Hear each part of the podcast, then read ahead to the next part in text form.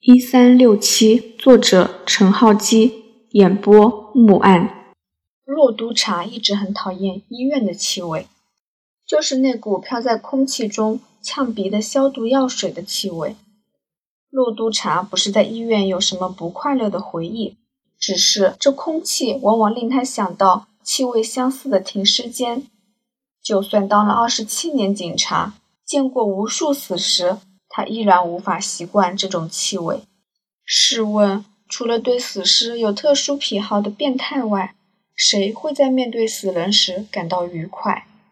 洛督察吐了一口气，心底的不安却没有因为这一口气而消减半分。比起在停尸间观看死尸过程，他此刻心情更是沉重。身穿整齐蓝色西装的他，落寞地瞧着病床上的人。在这间单人病房里，病榻上躺着的是一个白眉皓发的老年人。在呼吸面罩下，老人的脸上布满皱纹，眉目紧闭，唇色苍白。长着零星老人般的手臂上插着细管，连接着好几台运作中的仪器。病床上方挂着十七寸的屏幕，显示着病人的脉搏、血压、血含量等资讯。视线缓慢地从右往左移动。如果这画面不是跳动着，任谁也会觉得这老人已经死去。床上躺着的是一具保存得很好的尸体。这位老人是骆督察的师傅，是多年来指导他调查、搜证、推理、破案，却从不按常理出牌的师傅。小明啊，小明，办案不可以墨守成规。警队里已经有太多因循苟且、只按照死板的规则做事的人。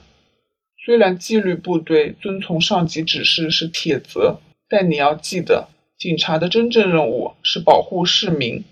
如果制度令无辜的市民受害，令公义无法彰显，那么我们就有充分的理由去反抗那些僵化的制度。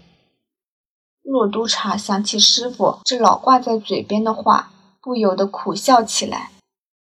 骆督察全名骆小明，在他十四年前升职为见习督察后，几乎没有同僚直呼这个逗趣的名字，都会叫他骆督察。就只有他的师傅一直喊他小明。毕竟对他的师傅关正多警司来说，骆督察就像个儿子。关警司在退休前担任总部刑事情报科 B 组主管。简称 CIB 的刑事情报科是警方的中央情报机关，负责收集、分析和研究各区的犯罪情报，再连同其他部门策划行动。如果说 CIB 是警方的大脑，当中的 B 组就是负责推理的前额，把收到的资讯分析组合，从蛛丝马迹找出旁人无法看清的事实。关正多从1989年开始。统领这个核心小组，成为情报科的灵魂人物。而在他退休的一九九七年，当时仍是探员的骆小明调职情报科 B 组，成为关警司的关门弟子。虽然关警司只正式当了小明的上司半年，但他在退休后以合约形式担任警方的顾问。他有更多的机会指点小明这位年龄相差了二十二岁的后辈。对没有子嗣的关正多来说，对方就像自己的儿子。小明跟嫌犯打心理战，就像赌扑克，你要让对方弄错你的底牌。你明明拿一对 A，就要让对方以为你只有二三点凑不成牌型的杂牌。你眼看毫无胜算。却要装腔作势加弱，令对方以为你胜券在握。只有这样子，犯人才会露出破绽。关正多曾经这样对骆小明说过，就像父亲教导孩子。关正多把他查案的秘诀倾囊相授。经过多年相处，骆小明待关正多如父亲，对他的脾性更是一清二楚。警队同僚替关正多起过绰号，像破案机器、天眼、神探等等。但骆小明觉得最贴切的是已去世的师母，已是关正多的妻子的一句：“他根本就是算死草，叫他夺书还差不多。”在广东话中，“夺书”是斤斤计较、吝啬守财的人的戏称，而碰巧“多”和“夺”同音。若小明想起多年前听到师母说出这句双关语，不由得露出微笑。精明干练、特立独行、锱铢必较，就是这样的一个怪人。经历了六十年代的正派暴动，熬过七十年代的警联风波，对付过八十年代的凶悍歹徒，目睹过九十年代的主权移交，见证过零零年代的社会变动，数十年默默地侦探了上百宗案子，暗地里为香港警队历史写下光辉的一页。如今。这位人物行将就木，他曾经参与建立的警队形象亦似乎在不知不觉间瓦解。在二零一三年的今天，香港警察的光环已褪色。在殖民地时代，香港警察曾因为尽忠职守而获英女王颁予“皇家”的称号。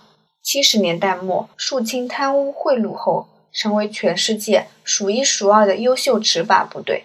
有效率地遏制香港的犯罪活动，以保护市民为己任，获得社会各界支持，确立了公正无私、诚实可靠的专业形象。虽然警队里面偶尔有害群之马，身为警务人员却涉及严重的案件，可是大部分市民会认同这些只是个别案件，并不影响对香港警察的好感。真正影响市民对警方观感的是政治事件。在一九九七年香港主权移交后，政治议题逐年升温，价值观的差异逐渐从政治上的对立扩展至社会上的矛盾，社会运动、示威游行越演越烈，首当其冲的便是前线警员。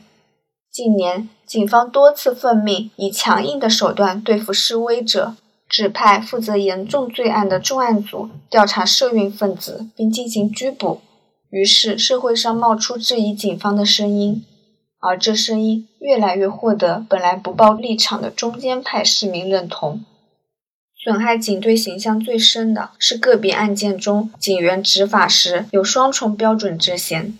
警队有政治中立的原则，面对所有情况都应该一视同仁，秉公办理。但当冲突涉及一些清政府组织，警员似是受到了掣肘，失去往常高效率的办案能力。有人言之凿凿地宣布，在香港强权已经压倒公义，香港警察沦为政权的鹰犬，纵容政府包庇的组织，执法偏颇，单纯为政治服务。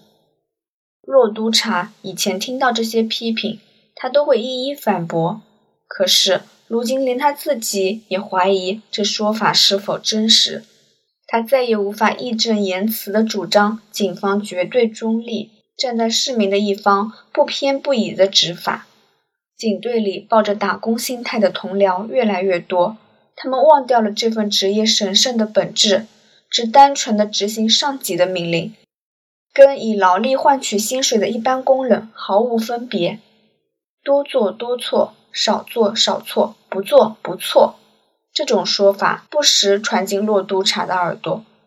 骆督察一九八五年投考警察，是因为对警察这个身份有一种憧憬。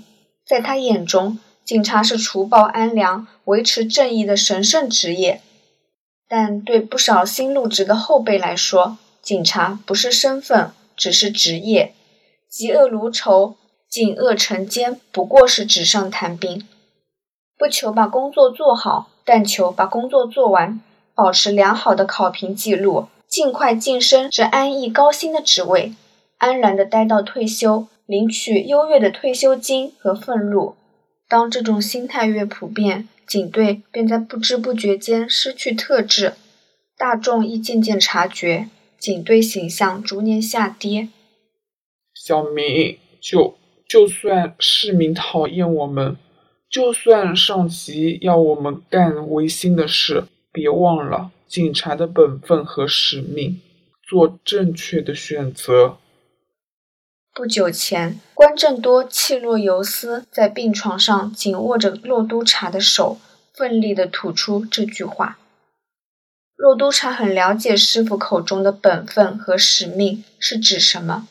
身为东九龙总区的重案组组长，洛督察知道他的任务从来只有一个：保护市民，逮捕犯人。当真相被掩埋，无法显露于人前。他就有责任拨乱反正，坚守公益的最后一道防线。而今天，他就要依赖师傅的余生去履行一项任务。午后的太阳照射着窗外碧蓝的海湾，灿烂的阳光从落地玻璃窗透进房间内。房间里除了一个仪器发出的显示病人仍生存的机械声音外，还有零碎的敲打键盘声。在房间的一角，一个女生正协助洛督察进行这个任务。苹果还没完成吗？他们快来了。洛督察转头向叫做苹果的女生问道：“快了，明哥，你早点告诉我要改系统，我就不会这么狼狈。修改界面不难，但编程要花点时间。”嗯，拜托了。洛督察对电脑编程一无所知，界面或者编译是什么，他并不了解。不过他信任苹果的专业技术。苹果回答时也没有抬起头，只埋首在键盘之上。他戴着一顶陈旧的黑色棒球帽，帽子压着一头蓬松卷曲的棕色头发，脸上没有半点化妆，鼻梁之上架着一副厚重的黑框眼镜。身上穿着一件黑色 T 恤和一条破旧的功能裤，脚上穿着凉鞋，露出涂上黑色指甲油的十根脚趾头。这女生浑身上下散发着怪咖的气息，而更怪异的是，她面前的茶几上放着三台打开了的笔记本电脑，一堆电线凌乱地散在地上。门外传来了两声敲门声。来了，洛督察心里暗叫。刹那间，他回复老练如猎鹰的眼神，那是刑警的眼神。本集播讲完毕，欢迎继续收听。听书之余，不要忘了点赞、订阅、评论，您的支持是我更新最大的动力。